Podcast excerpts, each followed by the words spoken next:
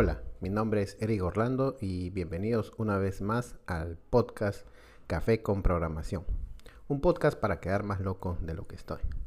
Bueno, el día de hoy quiero hablarles acerca de .NET, pero concretamente sobre una pregunta que siempre ha estado rondando en todos estos años que he venido trabajando y que incluso hasta el día de hoy se mantiene.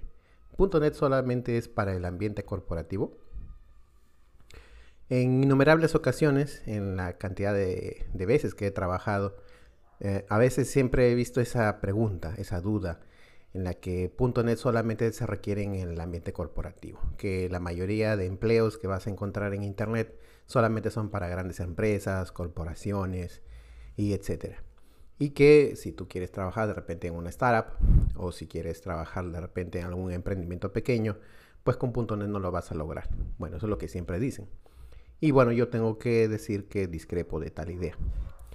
Yo cuando empecé con .NET, bueno, fue hace prácticamente desde sus inicios, en el 2002, cuando apenas salió eh, Visual Studio 2002. No, bueno, lamentablemente fue un IDE que duró prácticamente un año, ya que al año siguiente nada más salió .NET 2003. Y bueno, ¿no? Microsoft saca una especificación de su lenguaje C Sharp que estaba por, por sacar en, en el año 2000, en noviembre del año 2000 concretamente. Y bueno, ¿no? Entonces, durante todo este periodo, hasta el año 2002, Microsoft siempre eh, quiso tener un lenguaje de programación que sea común, que se tenga una sola base de código para que todos los programadores puedan basarse en un lenguaje común. ¿Y qué pasaba? Hasta, hasta antes de eso, la gente programaba ya sea en Visual Basic 6, bueno, que ya estaba de moda, era un lenguaje muy popular, que salió en 1998. Habían algunas personas que programaban en Visual Fox Pro, y esta era una evolución de Fox, ¿no? Fox Pro, que era un lenguaje que corría en Microsoft DOS, bueno, MS DOS como le dicen algunos. Y también había gente que programaba lógicamente en C++. Entonces conocí mucha gente que programaba en estos lenguajes y claro, ¿no? Eh, siempre era un... Era tan heterogéneo el desarrollo que básicamente no podías integrar esto, a pesar de que incluso Microsoft sacaba estos productos eh, todo como un solo instalable, ¿no? Y bueno, pasó el tiempo, se creó esta especificación y algo bueno que tuvo .NET es que gracias a estos documentos que se presentaron en el ECMA, que es el estándar de la industria para crear eh, software, bueno, software, tecnología, ¿no? Eh, entonces, Miguel de Icaza, este mexicano que es el creador de Genome, que es el, escritorio de, Linux, bueno, uno de los tantos que hay. Entonces leyó esta documentación y dijo, oye, ¿y si creamos un compilador de, de este, bueno, de ese lenguaje, C Sharp, pero para Linux? Entonces este mundo empezó a abrirse, ¿no? Y gracias básicamente a su idea de él, ¿no? De él, lógicamente de sus amigos. Recuerdo que una vez me comentaron una, anécdota que la verdad no sé si es verdad o no, pero decía que él estaba aburrido, que estaba con sus amigos y dijeron, oye, si creamos un compilador, ya pues hay que crearlo. Y claro, se basaron en, este, en esta especificación. Claro que también hay que tener en cuenta pues que un, compilador no debe ser nada de sencillo de programar, porque imagínate tener que crear algo que traduzca lo que tú escribas como código en el lenguaje de máquina. ¿no? Entonces, lógicamente, hay acá mucho conocimiento matemático, mucho conocimiento de ingeniería, de cómo funcionan los circuitos y, bueno, N cosas más, ¿no? Yo ya no podría dar mucho detalle porque la verdad no lo conozco. Y bueno, ¿no? Entonces, cuando esto ha ido empezando, Ah, ha sido interesante la evolución. Entonces, eh, incluso existía este debate eterno, ¿no? Que yo siempre he escuchado, incluso en muchos trabajos, en la que, no, que mejor programa en Java, porque Java tiene una máquina virtual que corre en cualquier sistema operativo, y los programadores de C Sharp, pues, estábamos ninguneados, Bueno, felizmente yo empecé con este lenguaje de C Sharp, a, muy temprana edad, básicamente desde sus inicios, y poco a poco he ido aprendiendo, ¿no? Y uno de los trabajos en los que yo estuve, eh, que se usaba pues básicamente todo lo que era únicamente software libre, usaba una distribución de Linux llamada Mandrake, que ya no existe, y hasta aquí pues existía una versión eh, ya, claro, ya final de, de, Mono, que era el proyecto que creó Miguel de Icaza. Y en este proyecto te permitía portar básicamente el código que ya tenías de .NET a Linux, para que puedas tener aplicaciones y todo esto. ¿no? Recuerdo bastante bien que la aplicación que teníamos que hacer tenía que tener una interfaz gráfica, debía ser una aplicación de escritorio. Y bueno, fue bastante difícil al inicio porque ni siquiera había un editor, ¿no? Un, componente visual que me permita arrastrar los botones, ya sea los combos o cualquier otro control que me permita eh, dibujar la interfaz de usuario. Básicamente tenía que adivinar dónde tenía que ir la posición de cada botón, adivinar con coordenadas, ¿no? Este, eh, coordenada X, coordenada Y, dónde tenía que ir cada control. Y bueno, claro, lógicamente el desarrollo se hacía bastante lento, ¿no? Incluso estaba a punto de tirar la toalla y decirle, pues, lógicamente a mi jefe, y si mejor migramos a Windows, es más rápido, ¿no? Y así terminamos el software, lógicamente, mucho antes, ¿no? Y en vez de estar experimentando con algo, pues, que prácticamente está en pañales, ¿no? Y lógicamente las tecnologías de Microsoft, pues, estaban años luz. Y bueno, ¿no? Eh, al igual que, como cualquier otro desafío, pues siempre uno tiene que, que retarse a sí mismo, avanzar, investigar, probar y por último, si no funciona, pues hazlo tú mismo, ¿no? Y así fue. Así que, eh, claro, el tiempo ha ido evolucionando y no hay que negarlo. Acá no hay que negar el hecho de que al inicio, .NET sí, efectivamente era para el ambiente corporativo. Solamente las grandes empresas que manejaban presupuestos enormes, podían darse el lujo de comprar Visual Studio, porque para empezar no era un IDE nada barato. Y además eh, la documentación. La documentación sinceramente era horrible. Leer la documentación era, aparte de tedioso, era los muy pocos ejemplos que uno podía encontrar. Y si encontrabas bueno, era para soluciones muy básicas, ¿no? Y si querías algo muy específico, tenías que lógicamente investigar. Bueno, creo que hasta ahora eso sigue siendo ley en cualquier lenguaje de programación. Si tú encuentras algún tópico o algo que te interese, lo puedes buscar, lo puedes googlear. Ahora hay mucha eh, información en YouTube o en cualquier otra eh, plataforma de aprendizaje. Y luego ya, lógicamente, uno junta las experiencias de todo eso y puedes sacar un producto. Y bueno, ¿no? Entonces en estos años eh, Microsoft siempre ha sido pues como que el enemigo, ¿no? De, mucha gente, de muchos programadores. Y yo he conocido muchísima gente que trabajaba en proyectos libres o que simplemente de plano ni utilizaban nada de Windows. Al escuchar Microsoft básicamente les daba alergia. Y bueno, ¿no? Hay cosas muy, muy interesantes, muy, muy divertidas también que he oído acerca de, de estas plataformas, de experiencias que han tenido muchos y lógicamente las empresas pequeñas que recién salían, que de repente necesitaban de algún software, lógicamente no eran construidos con tecnologías.net. Pero esto cambia en, eh, a partir del año 2012. En el 2012, Microsoft empieza a darse cuenta de que es una empresa para desarrolladores. Sí, tiene muchos productos que son para el usuario final. Tenemos Windows, tenemos Office, Incluso, bueno, años anteriores existía Microsoft Plus, que era para personalizar el escritorio, que era muy bonito. Pero bueno, eh, fuera de eso, eh, Microsoft siempre ha tenido pues un lugar potente en el mundo de desarrollo pues por sus lenguajes de programación, Visual Basic y C Sharp. Pero para el 2012, Microsoft eh, trata de cambiar su enfoque. Y Microsoft saca el compilador Roslyn bueno, Roslyn es el nombre en código del compilador que básicamente permitía hacer lo mismo que ya hacía el compilador de C Sharp, pero en esta ocasión tenían que hacerlo de una manera que permita que sea desmenuzable. ¿Y a qué me refiero con esto? Que el anterior eh, compilador de Microsoft era enorme. Entonces, para que tú puedas crear una aplicación de calculadora, por ejemplo, o una aplicación que tenga un botón, que mande un saludo, de, o algo muy simple, tú tenías que instalar el NetFramework entero en la computadora del usuario para que esta pequeña aplicación que puede pesar pues 50 KB, 100 KB pueda correr. De lo contrario, era imposible que pueda funcionar.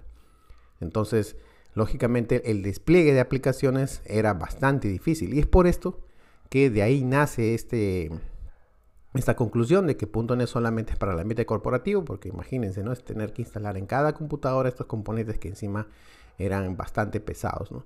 Y algo bueno que sí tuvo .NET es el runtime. El runtime, que lo que uno descargaba, era así gratuito, ¿no? Eso sí, se instalaba, claro, no, no es open source, pero sí era gratis de instalar y lo podías colocar, ¿no? Y lógicamente estaban las versiones, ¿no? El Framework 2, luego salió la versión 3, que no duró nada, luego vino la 3.5 y por último la 4, ¿no? Que es la que sale eh, a fines del 2010. Bueno, fines del 2009 creo que por ahí. Y bueno, ¿no? Entonces eh, eso se empieza pues a, a crecer, a proliferar. Entonces Microsoft, al darse cuenta de que eh, su mundo estaba básicamente en los programadores, entonces con este compilador Rosling empiezan a anunciar de que esto incluso iba a ser libre, iba a ser libre, que la comunidad iba a poder aportar. Y esto es algo que siempre se le reprochó a Microsoft, ¿no? Mucha gente cuando recién empezó con .NET todos los software eran cerrados. Visual Studio siempre fue un software cerrado, bueno, hasta el día de hoy lo es. Eh, su compilador, sus entornos de trabajo, todo era cerrado. Y es por esto que justamente las comunidades lógicamente se alejaban de Microsoft porque siempre lo han visto como el enemigo. Sin embargo, bueno, yo por temas laborales y claro, por ya todo el conocimiento invertido durante todos esos años, pues cambiar de tecnología era, iba a ser bastante difícil, Y sobre todo que no iba a tener la suficiente oportunidad como para tener una buena experiencia en eso. Entonces, bueno, yo no estaba para ese tipo de cambios tan, tan abrumadores. Y bueno, ¿no? Finalmente hay que agradecer que Microsoft evolucionó. Finalmente pudo cambiar porque también, lógicamente, muchas otras comunidades de otros lenguajes de programación crecieron exponencialmente. Sobre todo JavaScript, ¿no? Por el lado de desarrollo del front. Y bueno, antes ni siquiera se llamaba eh, el frontend, el, el backend, ¿no? Simplemente era el programador, ni siquiera se le decía el full stack. Simplemente eras un desarrollador de aplicaciones y ya tú eres el arquitecto de soluciones, ¿no? Por así decirlo. Y bueno, en el año 2012, recién, bueno, en el año 2013, básicamente, cuando sacan Visual Studio 2013, Microsoft saca una versión Community. Hasta antes de esto, Microsoft cuando sacaba sus versiones de Visual Studio, sacaba una versión Express. Teníamos Visual, Visual Basic Express. Visual C Sharp Express. Pero estas versiones eran tan reducidas que a lo mucho podías hacer un pequeño programa. Y estaban bastante limitados y al final pues era una burla, Y yo he instalado estos programas, Revisaba la documentación que había, incluso podía ver las limitantes para poder tener una aplicación por lo menos digna. Y lógicamente una empresa pequeña que no podía darse ese lujo no podía usarlo. Sin embargo, ya para el 2013 Microsoft saca su primera versión Community, Visual Studio 2013 Community Edition. Y esta versión gratuita, pues fue la verdad placentera, porque ya podías descargarla sin esa culpa de estar buscando el crack, porque yo la verdad lo he hecho o he buscado la serie en internet, lo pegaba, claro, funcionaba súper bien, pero siempre estaba a esa limitación o a ese temor, ¿no? Incluso recuerdo haber implementado un sistema de restaurantes en el cual eh, funcionó, se implementó súper bien. Eh, el usuario estaba contento con el producto porque era relativamente eh, rápido el desarrollo, eso sí, pero tenía esa duda, ¿no? Esa duda legal. Incluso un compañero me recomendó que si yo iba a hacer una aplicación de este tipo, en la cual era para un ambiente comercial, porque lógicamente se buscaba lucrar y sobre todo que el software iba a permitir la facilidad, ¿no? Entonces yo no podía imprimir los comprobantes eh, tributarios. Por ejemplo, tú cuando vas a comprar tienes que pedirte una factura. Entonces, ese documento tributario estaba legislado, bueno, aquí en Perú por SUNAT. Entonces, si ellos detectaban, o bueno, si hacían una posible investigación para ver si tenían software original, entonces cuando revisen y vean, ah, bueno, tienes tu propio sistema, ah, qué bien, a ver, está registrado a nombre de quién está, cuál es la licencia, ¿no? Entonces me iba a ver en un problema legal bastante serio, ¿no? Y bueno, felizmente cuando sale Visual Studio Community 2013, ya eso cambió.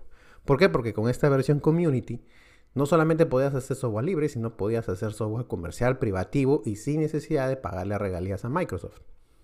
Bueno, y este fue el inicio, ¿no? Poco a poco, claro, han ido sacando nuevas versiones, parches. Después de Visual Studio 2013 vino Visual Studio 2015, que también vino con su versión Community. Y la verdad es que era casi igual que la versión professional, pero libre, ¿no? Claro, con algunas pequeñas limitaciones. pero fue bastante bueno.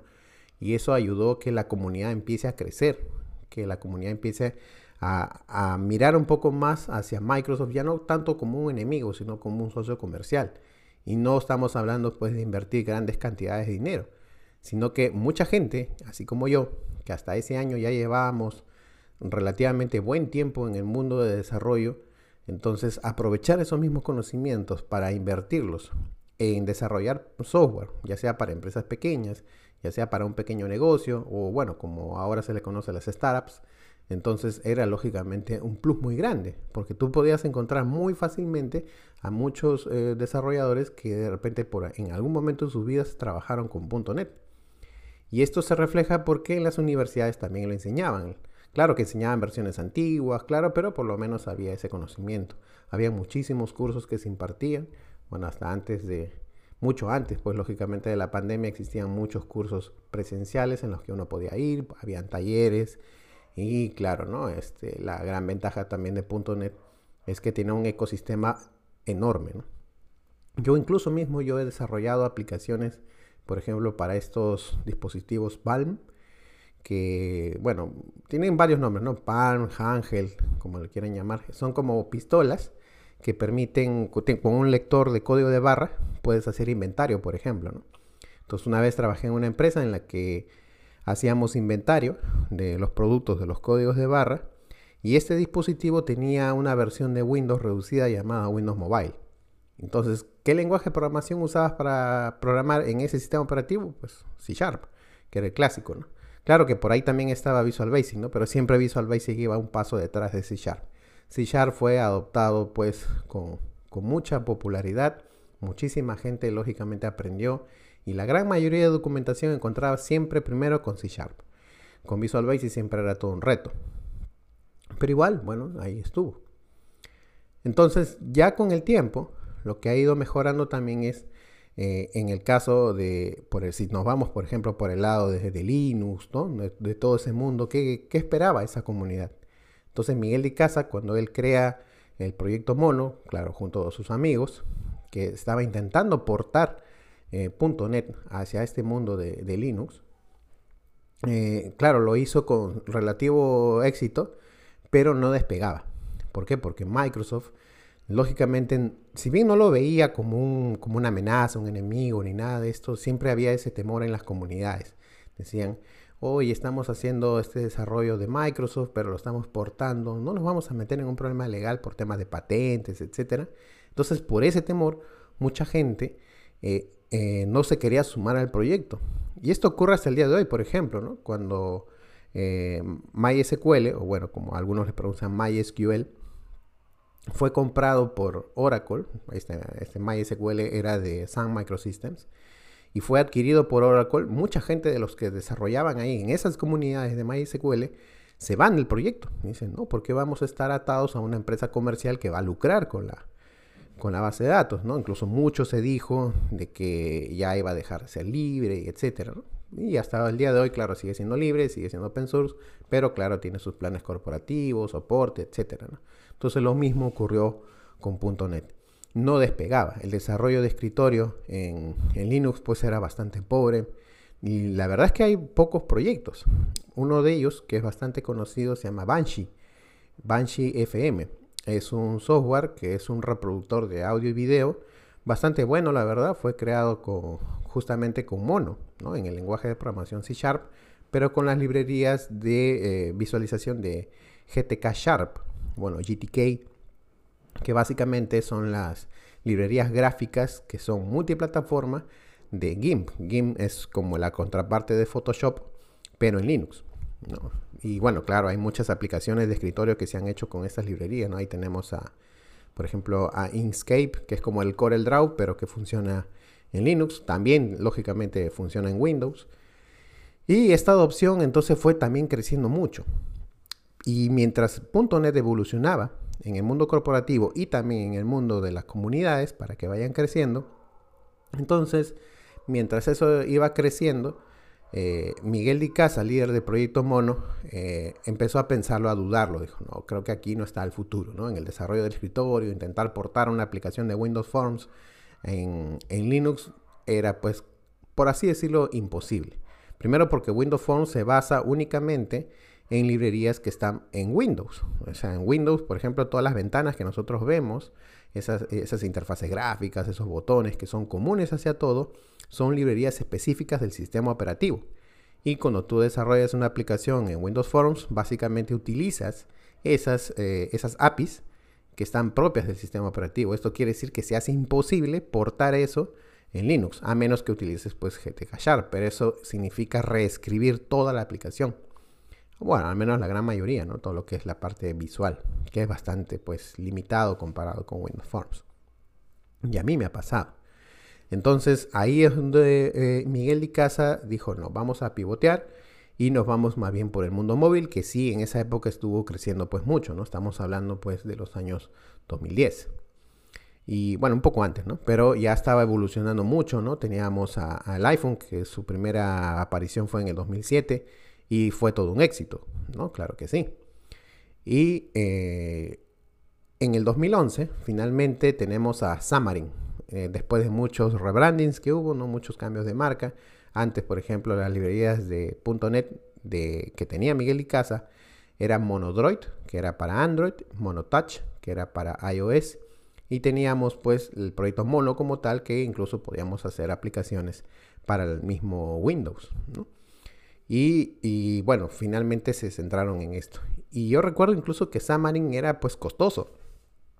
Si bien había evolucionado muy bien este producto, recuerdo que había una licencia que había que pagar por desarrollador y anual. O sea, si mi equipo de trabajo tenía dos programadores para hacer una aplicación móvil, entonces yo tenía que pagar dos licencias y encima era anual. Entonces, y los precios, pues la verdad no eran nada baratos. Y bueno, finalmente para el año 2016 Microsoft adquiere Xamarin. Y Xamarin, pues finalmente era una buena herramienta. La verdad es que era bastante sencillo de, de programar. Hasta el día de hoy tiene una documentación muy fuerte, hay muchos libros que se han creado, incluso hay un libro que es gratuito, que ustedes lo pueden encontrar en la página oficial de Microsoft. Y eh, Xamarin ahora pues es, un, es una de las tantas eh, herramientas que te permiten crear aplicaciones móviles de una manera pues sencilla, rápida y sobre todo con una sola base de código. ¿no? Y esto, claro, ah, sigue evolucionando aún. Bueno, bueno, estamos hablando pues del año 2016 donde este boom explotó. Recuerdo que fue una experiencia grata saber que, era gratis porque ya lo tenía usando creo que como unos cuatro meses, pero en su versión eh, de prueba. Y es que la versión limitada, si es que no pagabas, era que solamente podías correr la aplicación en el emulador y no lo podías correr en un dispositivo real porque si no ahí sí te pedía la licencia, ya que para compilar el binario, para que pueda funcionar en el móvil físico, tenías que tener previamente la licencia. Bueno, finalmente esto, claro, ha ido mejorando mucho y Microsoft cambia de CEO, ¿no? Teníamos a Steve Ballmer, que era una persona pues bastante cerrada, era, tenía a veces ciertos comentarios medio tontos, ¿no? Recuerdo que en una conferencia él decía que Linux era la peor porquería que podía haber, y digo con estas palabras porque claro, lo dijo mucho más fuerte. incluso este, cuando se le preguntó qué, qué pensaba de Android, él decía que Android en esa época, él decía, no, esa es una tontería porque había algunas aplicaciones que no estaban adaptadas para los tipos de pantalla. A diferencia del iPhone, que era un, solo teléfono, un solo software, y claro, un solo entorno de programación, no había mucha variedad. Sin embargo, con Android pues teníamos distintas marcas, ¿no? Que tenían diferentes tipos de pantallas. Entonces, en algunas ocasiones habían algunas aplicaciones que se veían horribles, por ejemplo, si lo instalabas en una tablet. Y entonces eh, Steve Ballmer se refirió a esto como que era una porquería, era un asco. Entonces él alababa mejor sus herramientas y todo. Finalmente él fue cambiado y cuando entra Satya Nadella, este cambio fue radical. Estamos hablando ya de, de estos años en los que empieza a cambiar de mentalidad Microsoft y Microsoft dice nosotros amamos a los programadores. Y es que era cierto. Microsoft siempre construyó software que a nosotros como programadores nos permita hacer un software sencillo y sin mucho trámite. Desarrollar una aplicación en Java en escritorio, por ejemplo, era bastante más difícil que hacerlo, pues lógicamente con una tecnología .NET porque teníamos esta tecnología llamada WYSIWYG, que significa What you see is what you get, Quiere decir que yo puedo arrastrar los controles y puedo verlo. Claro que lógicamente el, desarrollo web era muy distinto. ¿no? Antes existían sus asistentes y todo, pero bueno, esa es una tecnología que está bastante olvidada, claro que sí. Y finalmente, ¿no? Hemos ido pues creciendo todo esto. Y recuerdo pues con mucha nostalgia también que Microsoft ha ido mejorando en ese aspecto, porque luego sale la, la .NET Foundation, que es la fundación de .NET. Y por si no lo saben, Microsoft es la empresa que más contribuciones ha hecho al open source.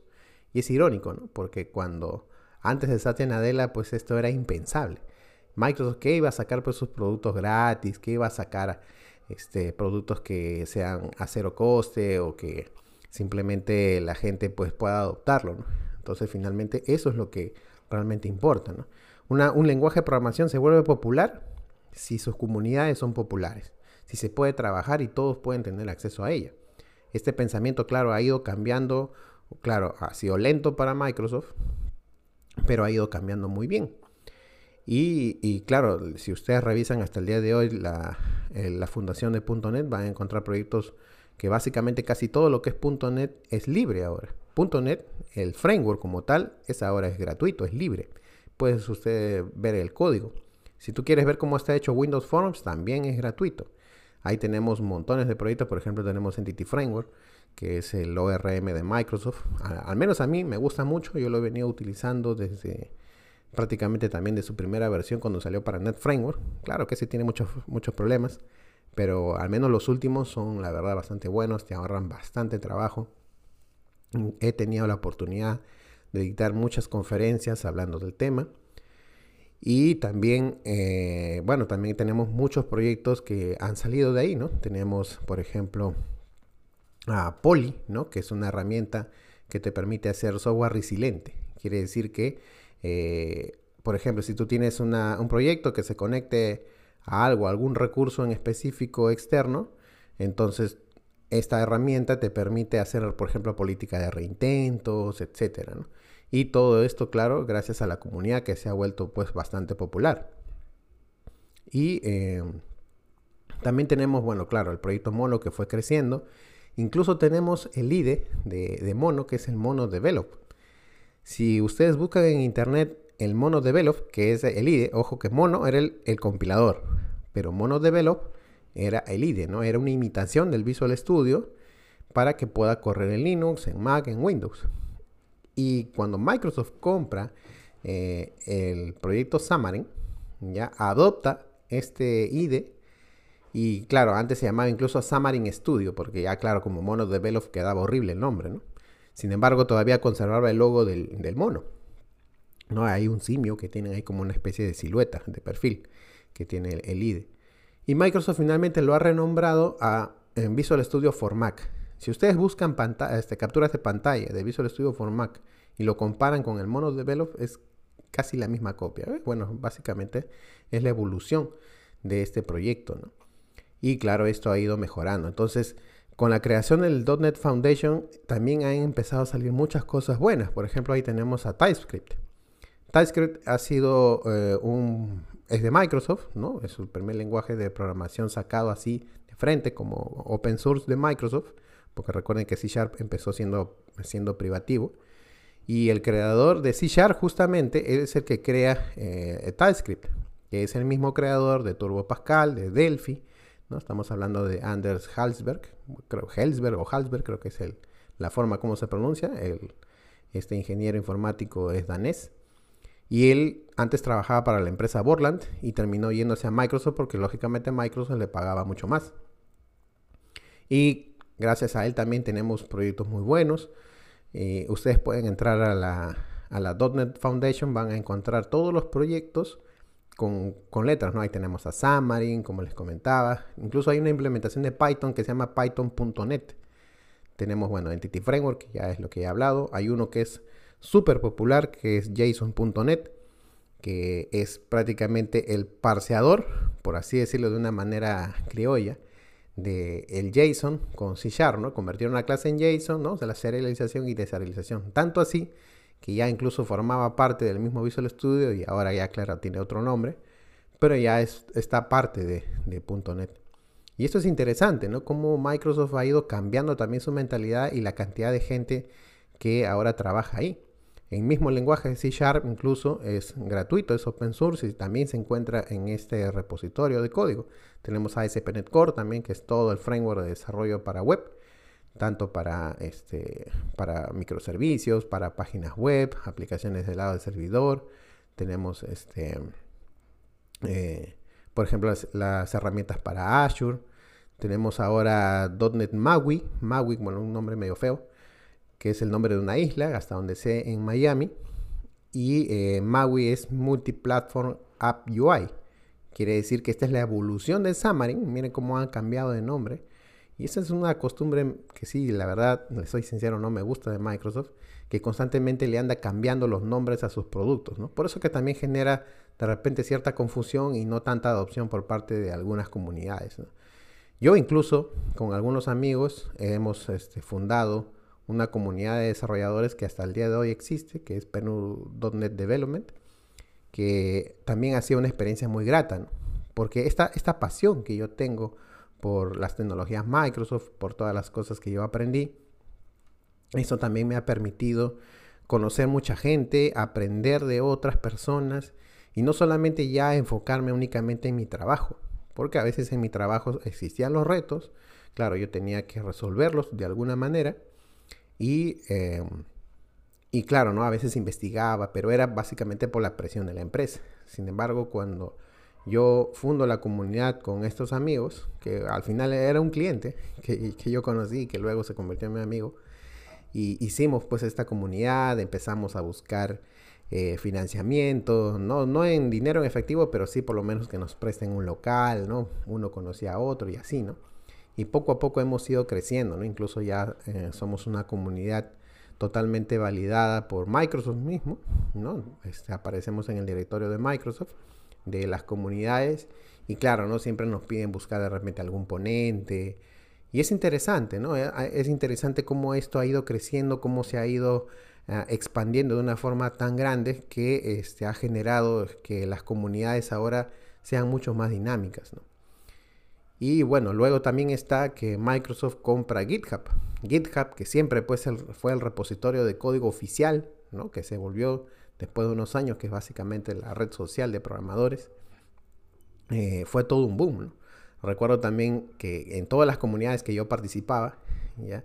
no solamente en la que eh, estaba ahí, ¿no? sino también en otras comunidades en las que yo participaba, eh, cómo es el pensamiento de algunos, ¿no? Por ejemplo, y no, no, no quiero hablar mal de ellos, ¿no? Sino que, pero sí hubo una gran mayoría de gente que cuando se enteró que Microsoft compraba GitHub en junio del 2018, decían, uy, no, Microsoft es el enemigo número uno del desarrollador, este, nuestro software ahora va a ser privativo, vámonos a mudarnos. Y recuerdo que hubo una migración masiva a GitLab, que, era, que es otro repositorio de código, que también es gratuito, también tiene lógicamente sus planes de pago y al final fue totalmente lo contrario. Ese pensamiento que había, ese temor hacia Microsoft de que era el enemigo, al final no fue cierto. Al contrario, Microsoft ha empoderado tanto a GitHub que ahora es básicamente el referente de cualquier software libre, incluso hasta para conseguir empleo. Antes, por ejemplo, cuando uno quería postular a un trabajo tenías que tener tu currículum documentado, títulos, certificaciones, etcétera. Incluso yo recuerdo hace unos años, hace unos 10 o 12 años más o menos, eh, cuando saqué mi certificación de Microsoft del 2008, eh, que fue, claro, también bastante difícil. Decía, ok, ya con mi certificación, ahora sí voy a poder conseguir un buen empleo en el que me paguen bien, decía. Pero finalmente esas certificaciones terminan venciendo, ¿no? O sea, no tienen, ahorita no tienen ningún valor porque esas certificaciones, si no las renuevas, pues de nada sirven, ¿no? Y, bueno, no, ahora la cosa ha cambiado totalmente. Por ejemplo, ahora si quieres postular a una empresa, ya sea de Estados Unidos, de Europa o de cualquier otro este, país desarrollado, ellos van a ver tu perfil de GitHub, van a ver en qué proyectos open source has colaborado, si de repente has hecho algún aporte a la comunidad, si has tenido de repente contacto con, ciertas comunidades o que participas activamente, porque no solamente basta que tengas tu, repositorio de GitHub y metas cualquier código, ¿no? Tampoco es así. Porque finalmente eso es lo que sí realmente revalida tu conocimiento como profesional. Y como ven, ahora GitHub pues es ya no es lo que era pues en el 2018, ¿no? Es, es un cambio tan radical, es tan grande, ¿no? Ha crecido enormemente y claro, también lógicamente tiene sus, sus planes de pago ya para empresas corporativas, al punto de que antes pues una empresa que se iba a, a orientar a tener su código fuente en GitHub, ¿no? Decían, no, GitHub, no, están locos, ¿no? Pero ahora sí, ahora hay muchos desarrolladores, y como les digo, es básicamente una red social ahorita, ¿no? Tú buscas, a, por ejemplo, a Miguel Di Casa en GitHub y vas a ver sus colaboraciones, vas a ver, por ejemplo, de, mucha gente, bueno, conocida, ¿no? Si me, pongo a nombrar, no vamos a terminar nunca este podcast. Y algo que también quiero mencionarles es que yo mismo incluso hice un proyecto open source. En abril del 2016, a mí se me ocurre liberar el código de un programa que estuve trabajando en un promedio de 5 o 6 meses más o menos, que era sobre la facturación electrónica en el Perú. La facturación electrónica, que como imagino que en muchos países latinos, eh, a través de una norma, ¿no? Eh, se hizo un estándar internacional. Claro, no todos funcionan igual, pero de cierta manera comparten alguna similitud. Eh, muchos programadores que son independientes, que trabajan con algunos clientes o ahora son freelancers, dijeron, ok, vamos a desarrollar nuestras propias soluciones de facturación electrónica. Pero la documentación era, la verdad, tan pobre que eh, esto era un tema cerrado, ¿no? Y recuerdo una experiencia muy interesante porque después de cinco o seis, meses más o menos de, arduo trabajo y muchas frustraciones, eh, fueron muchos desvelos, a veces dormía bajo una ansiedad tremenda. Eh, dije, bueno, vamos, si tanto hablo pues de las comunidades, decía, ¿no? Ya recientemente tenía este, planeado incluso fundar una comunidad, porque hasta ese entonces todavía no la tenía. Eh, dije, bueno, nos vamos por el software libre, dije, pues. Así que, bueno, yo tenía mi blog. Bueno, lo tengo hasta ahora en realidad, pero la verdad es que no he escrito mucho, que digamos. Y eh, en este blog dije, ok, vamos a hacer un software de facturación electrónica, pero que sea libre. Así que eso hice, liberé el código eh, en GitHub, claro que sí. Y sin querer, la gente me empezó a encontrar. ¿Por qué? Porque de repente buscaban cómo hacer para que el archivo XML se pueda firmar digitalmente. Y aparecía mi resultado, mi página, mi, proyecto de GitHub. Incluso ah, la gente pues no busca pues a veces así, ¿no? A veces busca de frente el nombre técnico de la clase de, que encuentras, por ejemplo, en, el código. Y aparecía mi repositorio. Y poco a poco mi blog empezó a llenarse de, visitas, ¿no? El tráfico fue eh, enorme. Recuerdo que pasar de tener de 300 vistas por año, tenía creo que como 15.000 vistas mensuales. Entonces era una, cosa de locos. Recuerdo que me llamaban de todos sitios. Fue una experiencia muy buena. Entonces decía, claro, entonces lo estoy haciendo con .NET. Porque si tú conocías a alguien, un programador que hacía software libre, pues normalmente pues, te encontrabas con aquellos que programaban de repente en PHP o en Python, que es un lenguaje súper popular, o JavaScript, ¿no? Pero rara vez encontrabas a alguien de .NET, al menos en el Perú, no, ¿no? Y claro, no voy a ser tan soberbio y decir que he sido el único, claro que no. Pero eh, creo que pude empezar esto, ¿no? Y ha sido una experiencia pues muy grata. Y eh, les puedo decir así a ciencia cierta de que a pesar de que yo no cobraba por el software, pero sí lógicamente por la capacitación, el entrenamiento y todo esto, que eso sí, ese era mi modelo de negocio, la facturación electrónica me dio de comer cerca de cuatro años.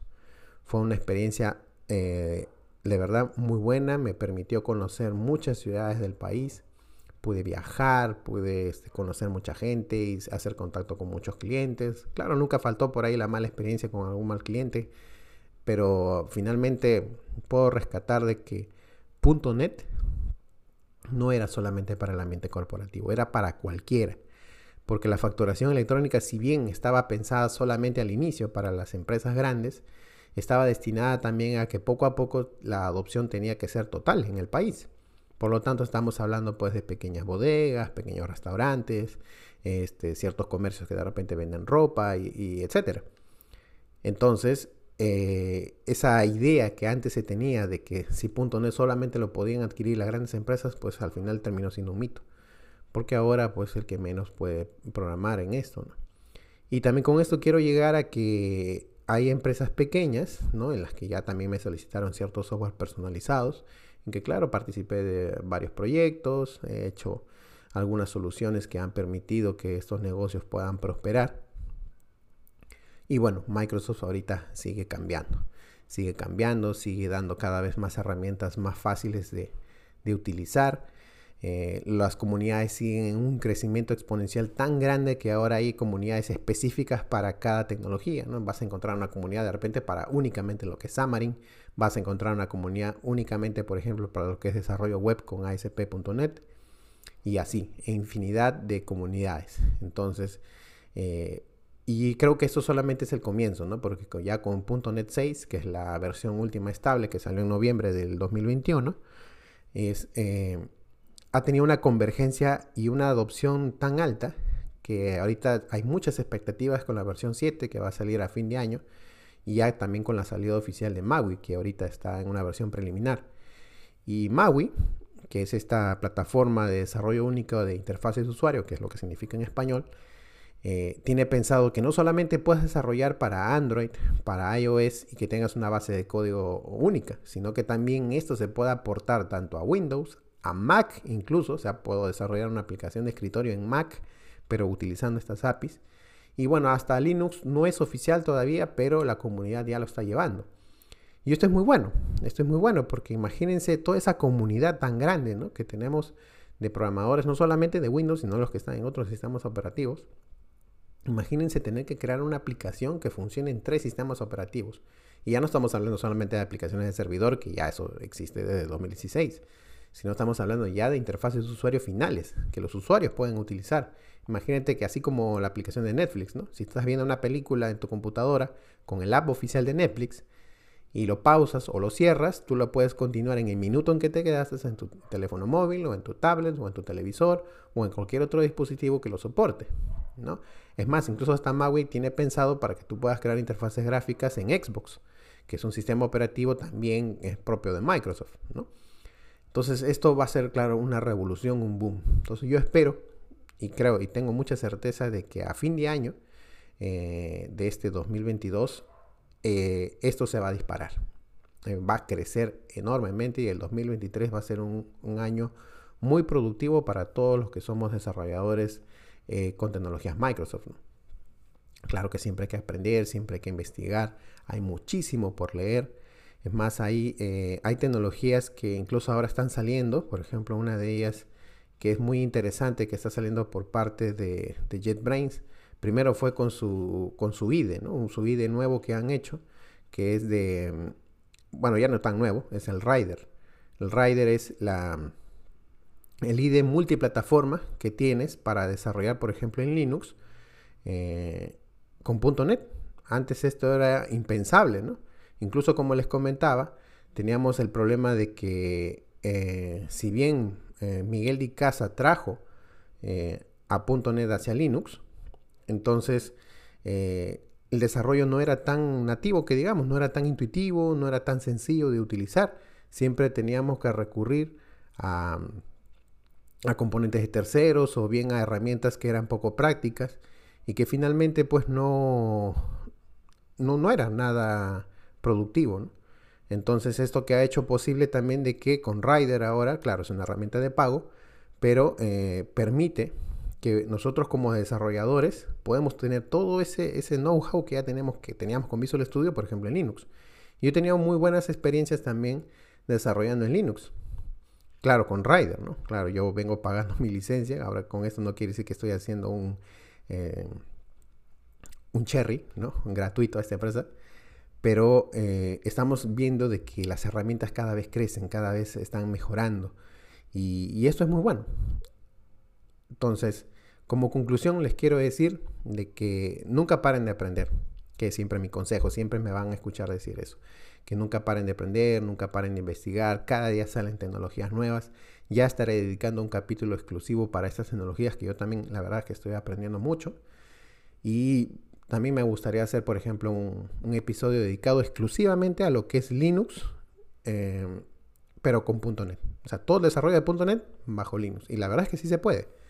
Sí se puede y es bastante interesante. Bueno, entonces, sin más que, agregar en este episodio, gracias más bien por la, por la acogida que, ha tenido este, este podcast, por la cantidad de veces que lo han compartido. Los números están creciendo, eh, si bien son pocos todavía, pero esos fieles oyentes. Y gracias también por ese trabajo porque realmente me gusta. Me gusta compartir mi conocimiento y qué mejor que quede a través de un registro de voz.